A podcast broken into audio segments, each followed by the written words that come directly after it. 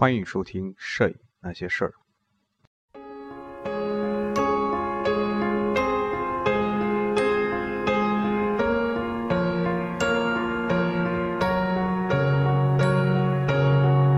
And so the question that you chose to ask will it be better where 欢迎收听《摄影那些事儿》，这里是《摄影那些事儿》第六十七期，继续世界摄影史第三章：纪实摄影、风光和建筑（一八三九到一八九零年）。小标题：西部风光摄影。美国西部风光摄影作品也被认为是纪实摄影，但是这些作品体现出一种卓然的精神和力量，一种美国西部荒芜的大自然所显现出来的积极向上的力量。这些摄影作品也体现出中世纪绘画和文学作品中的浪漫主义气质，传达着一种信念，那就是整个自然界，包括山川，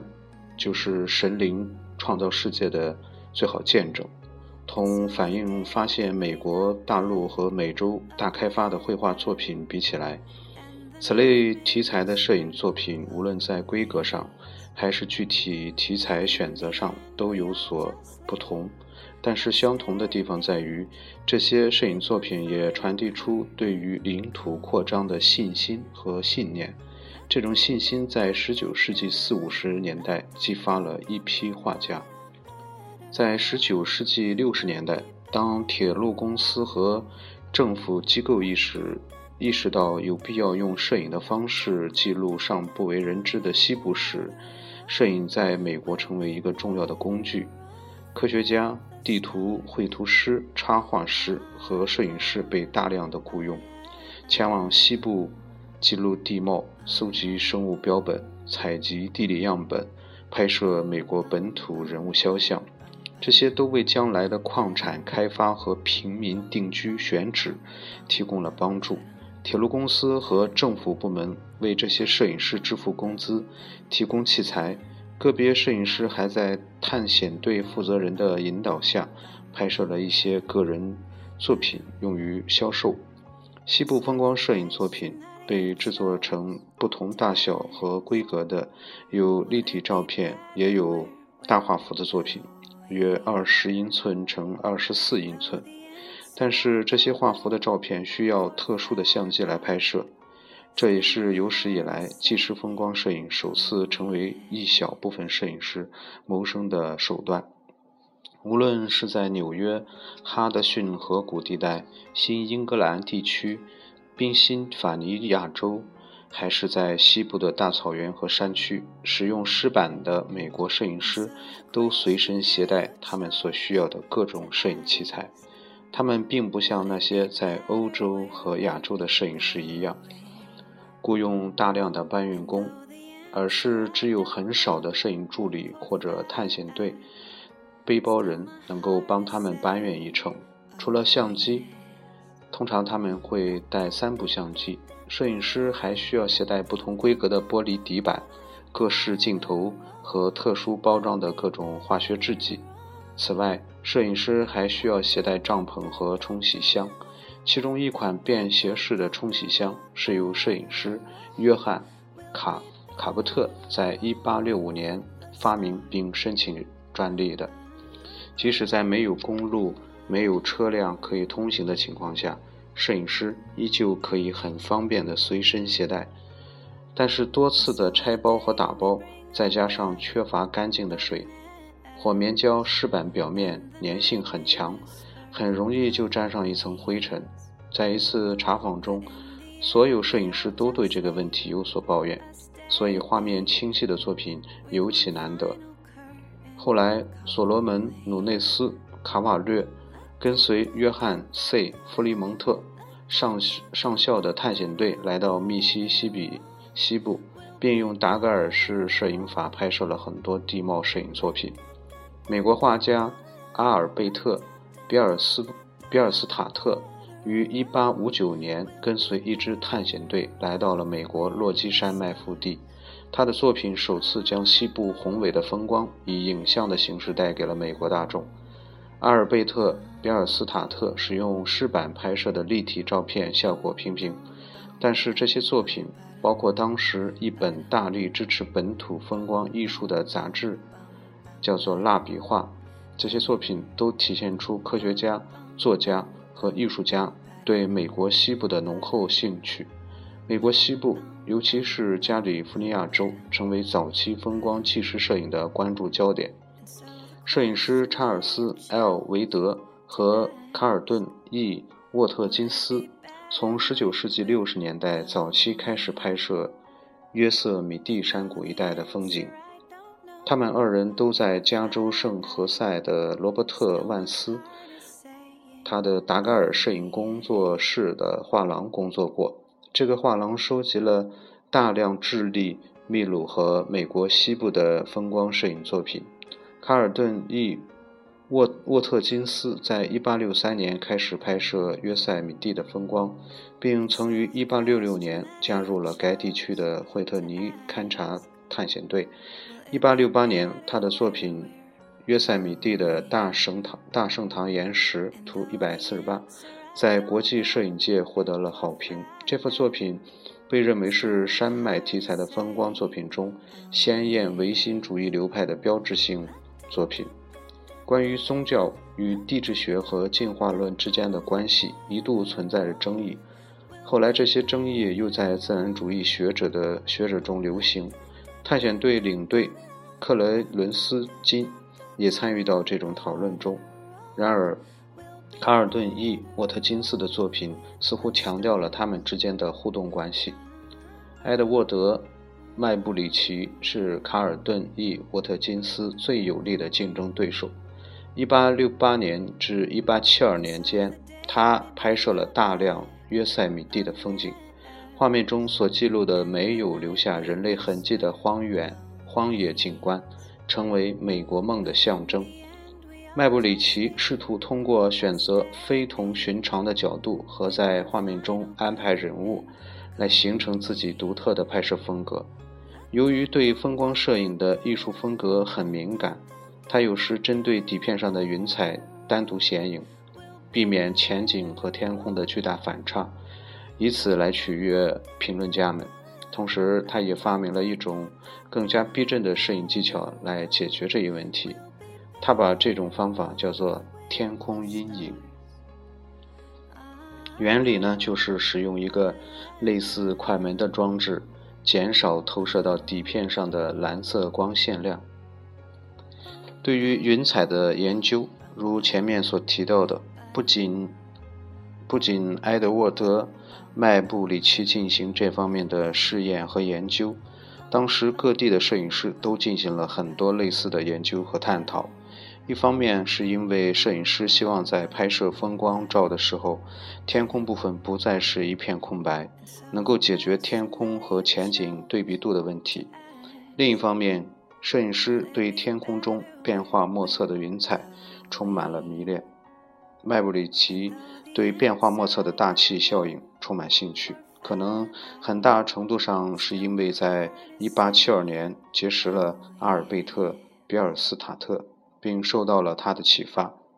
麦布里奇在1875年拍摄了一些烟雾的照片，也拍摄了一些危地马拉火山口烟雾缭绕的照片。图150。蒂莫西·奥沙利文本是一名拍摄美国内战题材的纪实摄影师。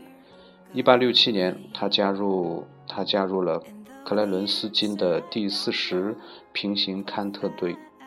由于他之前有着丰富的战地拍摄经验，对于如何组织构图、如何通过画面传递情感都非常的熟悉，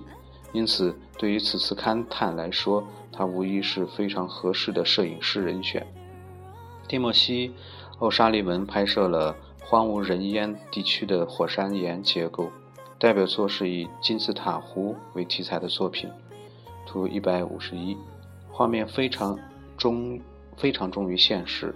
同时他在不同的光线条件下拍摄了同样的岩石结构，这可以看出他接受了克伦伦斯金的地理学知识和理论。他的作品已经超越了科学纪实，营造出一种无以言表的原始美感和自然界的荒芜美。此外，他通过选择高角度，即不遵循传统绘画的手法，从骨子里凸显出荒芜的大西北的广袤和沉静。一八七一年至一八七二年间，威廉·贝尔取代了蒂莫西·奥沙利文，成为绘了惠勒勘特勘探之旅的官方摄影师。他的作品体现出作者对于没有生命的。物质所具备的特质的高度敏感。他的代表作《帕罗万对面的象形文字通道》图一百五十二，画面谈不上任何环境和氛围，也没有通过对比来体现拍摄对象的规模大小，这也是非常少见的做法。一八七一年，约翰·威斯利·鲍尔鲍威尔率领的探险队沿着科罗河。科罗多河南下而下，团队中有一名来自美国东部的风光摄影师 E. E. 欧比比曼啊，E. 欧比曼，他的作品《罗多尔峡谷核心地段格林河》图一百五十四，拍摄的是一个巨大而人烟稀少的峡谷。在画面中，他通过安排一个坐在河床河床上的人物，既让观众感受到了峡谷的。规模也让作品带有了一丝人的气息。约翰 ·K· 希尔希利尔斯是从比曼学会了摄影技术，最终青出于蓝而胜于蓝，取代了取代了比曼的位置。他的作品《大理石峡谷》大理石峡谷斯努莫山峰图一百五十三。既体现出作者的想象力，也显现出高超的拍摄技巧。他在谈到这个地方的时候，也说：“这是我去过最令人绝望的地方，甚至连鸟儿都见不到一只。”此外，风格类似的作品还有摄影师安德鲁·约瑟夫·拉塞尔，他拍摄的犹他州回声谷里悬着的岩石图一百六十八。作者也通过角度和构图的选择。让毫无生命力的岩石显得充满活力。他本人是一名画家兼战地摄影师。此外，他还拍摄了太平洋联合铁路公司在美国建设铁路的过程。威廉·亨利·杰克逊受雇于地理学地理学家费尔迪南·维海登率领的勘探勘测探险队长达八年。由于具有这样的得天独厚的优势，在这个过程中，他也由一名普通的摄影师蜕变成具有艺术审美能力的专业摄影师。这个勘探项目1870年开始于犹他州的尤因塔山脉，图155。在接下来的若干年里，勘探队一路向西，来到了著名的美国大峡谷和黄石河流域。画家桑福德 ·R· 吉福德。和托马斯·莫兰绘画风格也在很大程度上影响了海登和杰克逊的摄影。杰克逊同画家托马斯·莫兰关系密切，这使得杰克逊不断地开阔自己的视野，甚至有时候让托马斯·莫兰帮他选择拍摄机位。他的代表作《加德纳河上游的温泉》图一百五十六，画面中看到的人物就是画家托马斯·莫兰。不同于受雇于受雇于政府拍摄建筑物和文化遗址的法国摄影师，美国摄影师在勘探和探险途中所拍摄的照片大多得以与公众见面。除了满足贪婪的出版商的胃口，大量风光摄影作品被出版商以立体照片的形式印刷出版。很多作品还以摄影相册和幻灯片的形式呈送给国会议员和其他有影响力的人士，以便获得资金支持来组织探险之旅、建设国家公园。例如，托马斯·莫兰为斯克里布纳杂志绘制的一幅素描图一百五十七，就是为了支持海登呼吁政府建立黄石公园。威廉·亨利·杰克逊也出版了一本名为《黄石的自然奇观》摄影作品集，试图向美国国会议员展示黄石令人震撼的自然景观，进而说服国会拨款建立国家公园。不久，威廉·亨利·杰克逊以西部题材的摄影作品为切入点，成立了成功的商业公司。就他个人来个人的作品来说，他的他的灵感来源于西部大自然自身的美丽和画家好友莫兰。就在西部勘探和探险摄影走上蓬勃发展的道路之际，摄影师开始跟随北极探险家以萨克·海斯，他的探险队伍踏上了格陵兰岛，还有摄影师跟随画家威廉·布雷德福、约翰 ·L。邓莫尔和乔治·克里切森赞助的探险队来到了加加拿大的拉布拉多半岛。他们同画家一起工作，拍摄冰川和冰川漂浮的海面，为威廉·布雷布雷德福出版社出版关于北极地区的图书和浪漫主义风格的海景作品提供底片。在拍摄的各式各样的冰川中。作品冰面上的航船图一百五十八，它的画面上有着刺眼的反射点和亮点，这也暗示着在极地极端的气候条件下拍摄，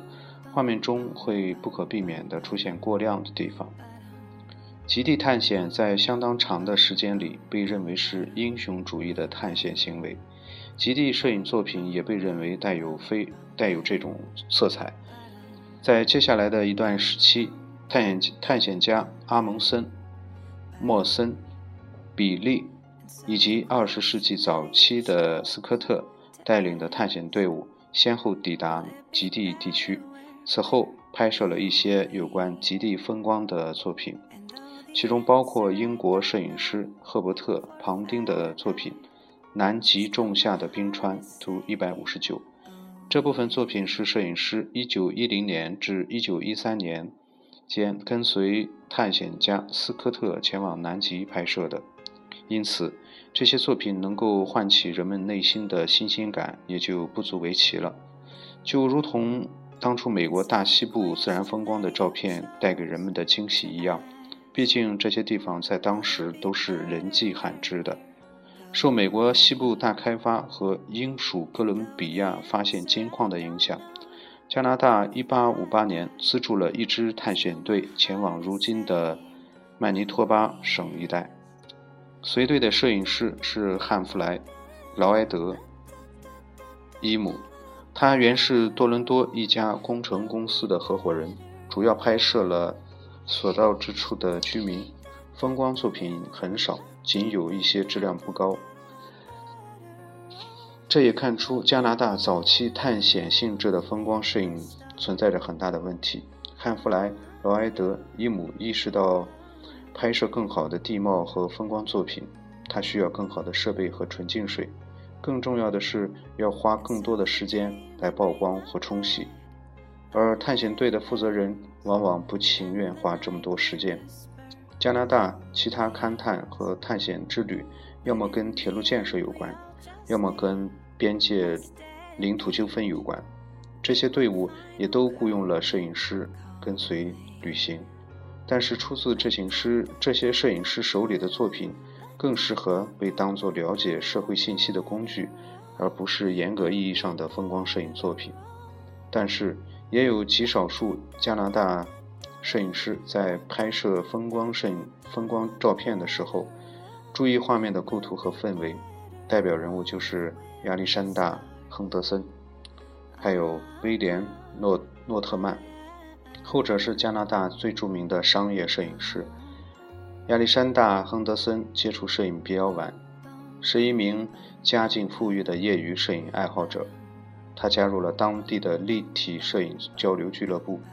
因此，有机会了解和熟悉英国风光摄影作品，受到了英国风光摄影的影响。但是，从他的代表作《圣劳伦斯河春季洪水图一百六十》这个作品中，也能够看到美国哈德逊画派艺术家的风格。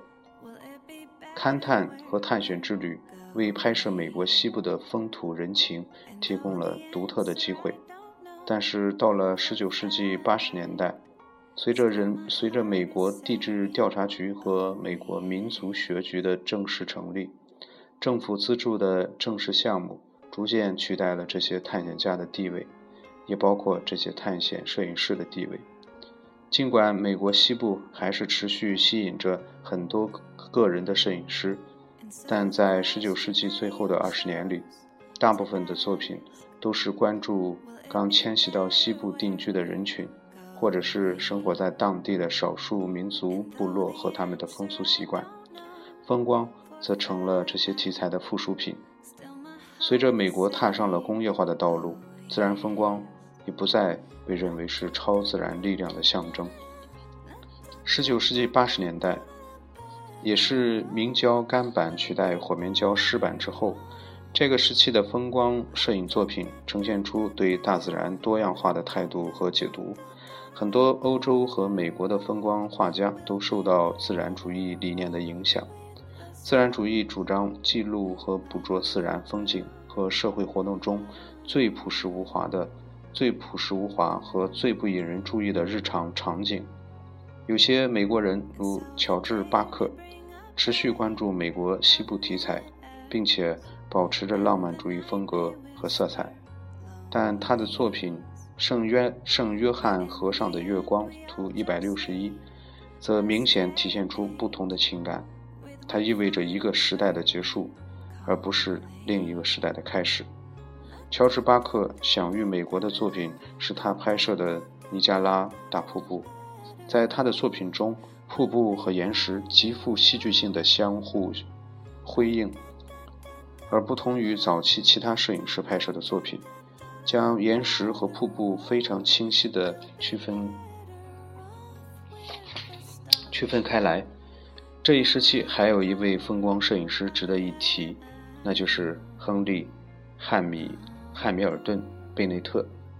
他在威廉，他在威斯康星州，他在威斯康星州的基尔伯恩开设了商业摄影工作室。他拍摄了